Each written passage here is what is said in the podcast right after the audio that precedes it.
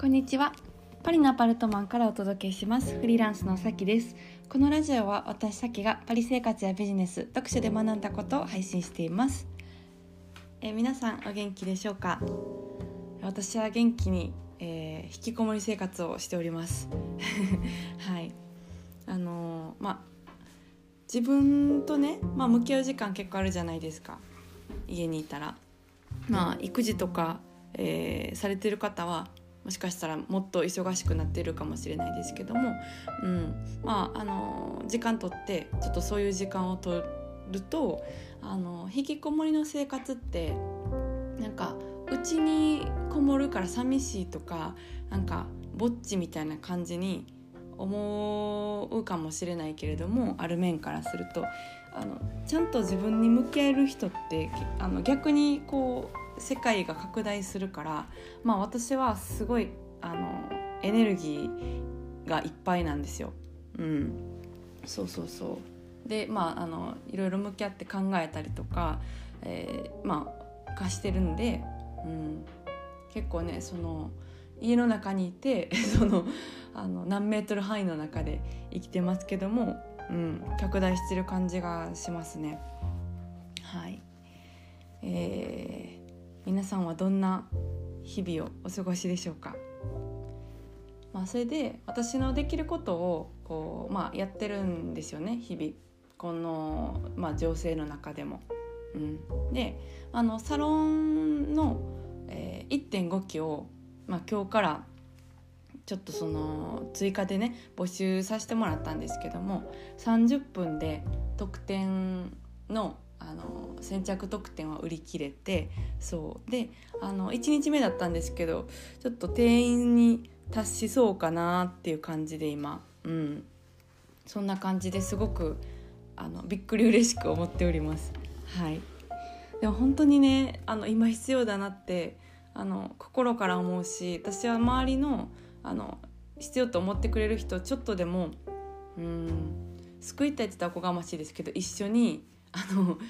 そう生き延びたいなって思ってるんですよね。そう。だからまああの追加の募集も決めたんですけど、うん、なんかやっぱり今ねこう情報戦で勝つ人が生き残るなってより思いなってきてでこのラジオでももう情報情報ってずっと言ってますけどそうそう。やっぱりその情報をちゃんと取れる人が知識を得てで行動できるんで勝てるんですよ。そう。だからなんかまあコロナの件もちゃんと情報とか知識正しい知識があればそれをもとに予防できますし、うん、もしその情報がなかったらコロナウイルスというものを結構甘く見て全然あの出かけられるわパラリラみたいな感じで外に出てそのまあ結果結構こうあの感染して後悔してるっていう人のあのまあムービーとか SNS が結構公開されてるんですよねヨーロッパだったら。何も考えてなくてすごい出張にねあの行ってバンバンこう都市を往復してしまったとかあの考えずにその親に会って、えー、重篤化させてしまったっていうもう人の声を毎日いっぱい聞くから本当にこう心がね忙しいんですけど、うん、でもちゃんとその無駄に恐れる必要はないんですけど正しく恐れる必要あると思うんですよ。こういう、えー、感染症とか、うん、非常事態って。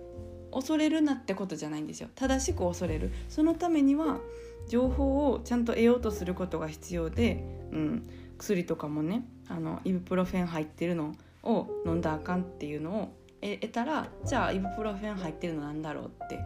なったら、まあ、頭痛薬とかね生理痛の薬とかじゃないですか。うん、でまあネットで調べ直してあ本当にこれあの大変なんだと思ってなるべく使用をやめたりとかね。私はまあそれでネットで調べて薬剤師の友達に聞いてあこれは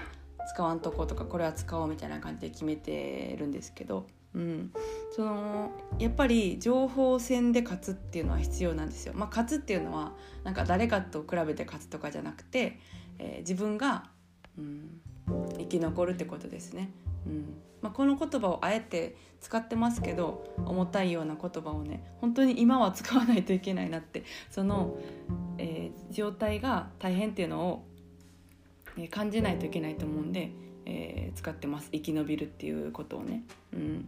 そうそうそう。まあ、本当にその本当の情報を知っていくのって結構まあ怖いんですよね。真実って結構怖いんであのそんなことないよって信じ怖いことに目をつぶってそんなんあるわけないやんとかね、えー、武漢が最初封鎖された時に「え中国やばいなそんなんなんか映画みたい」ってありえへんって思ってて今実際世界中がロックダウンじゃないですか武漢でやってたことが。で武漢でやってた時にまさか自分の都市もそんな風になるっていうのを予測してた人は一体どれだけいるんだろうかっていうね。うんそうその時にその情報に目を背けずにあこれはこういう経路であのまあ感染が広がってロックダウンをこういう理由でしないといけないんだっていうのを知ってれば自分の街もなるかもしれないじゃあ予防しないといけないって思ったと思うんですよね。でもそうを思えた人って私も含めねなかなか数は少ないと思うんですよそれはちゃんと情報を知って正しい情報でも恐れずに目を向けずに見て、うん、得るっていうところをできてるかできてないかの違いなんですよね。そうで私はまあそのえー、感染症とかの専門医ではもちろんないですし自分なりにあの身を守るためにね自分とか周りとかを、えー、まあ、それは、うん、私の、まあ、家族だったりとか周りの人だ友達だったりとかあのもちろんこのラジオを聴いてくださってる方もうせっかく時間を割いて聞いてくださってるんだから他の情報を置いてねこの時間はそうだからその人たちを救いたいなって思ってるんですよ。あの小さい力ですけど、うん、もうちょっとでもそう救いたいなっていうふうに思ってて大げさかもしれないんですけど大げさじゃないんですよ。うん、いや怖いですよ本当にもうへこみますよ本当の情報を知っていくっていうのはでも知らないといけないです。うん、で、まあ、経済とかも同じです経済って自分の仕事をどうしていくかっていうことの正しい道を探ることですね。うん、その社会の経済ももちろん回したいですけど自分がなんか ビル・ゲイツとか前澤さんとかじゃない限りなかなか一気にこう一個のアクションでね社会の経済を変えるっていうのは、まあ、難しいんですけど一人一人の自分の仕事という社会経済をね回すことが、うんえー、そのまあバタフライエフェクトじゃないですけど一人一人の行動が世界の動きを変えるので、うん、まずはその自分のね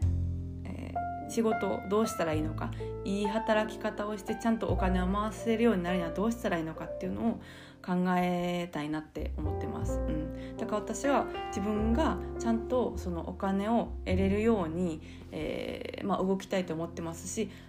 で、はいまあ、大事なことは入ってきたお金をきれいに使うっていうこともすごい考えてます。うんまあ、この状況でねなんか私利私欲に使うっていうことはなかなか物理的にもできないんですけど私の中に入ってきたお金は責任持ってあの綺麗にね使いたいって思ってるんですよ。そうだからそこまで考えて自分の中での経済を回していくっていうことを、まあ、考えて、うん、でそのまあ体系的にね仕事の方法とかどうやってじゃあこんな中でも皆さんが仕事を続けていけるっていうのをお伝えするのが、まあ、フリーランスのサロンで、はい、募集をし始めました。まあ、もうちょっといつ定員に達するか分かんないんですけど、はいえー、一応まあ期間は4日間募集期間を設けてて LINE の公式の方で、えー、流してます。はいうんまあ、ちょっとあの4日間って言って終わってしまったら途中でね申し訳ないんですけど、まあ、それぐらいの期間で考えてます。はいで、まあ、本当にこの活動を始めれたのはね一期の方が申し込んでくれたからなので本当に感謝してますしあの暑苦しいぐらいちょっと私の中であの言ってるんですけどあのエコひいきしていく所存ですので、はい、あの一期の方はよろしくお願いしますと思いますし、えー、飛び込んできてくださった1.5期の方も本当にあの、まあ、早速アンケートも頂いてますけど嬉しく思ってますありがとうございます。はい、あのみんなで、えー、一人一人の行動で、えー、社会を経済を教育を回していきたいなって思ってます。はいあのまあ、不安な気持ちとかストレスとかあるかもしれないですけども、うん、なるべくこう私の周りにいてくださる方は楽しく過ごせるように、えー、やっていきたいと思ってますんでよろしくお願いします。よろしくお願いしますラジオで。ちょっと真剣なラジオになっちゃいましたけど。はい。まあ今日はこの辺で、えー、終わりたいと思います。今からご飯を食べます。じゃあ皆さんえ今日も素敵な一日をお過ごしください。また次回のラジオでお会いしましょう。それでは。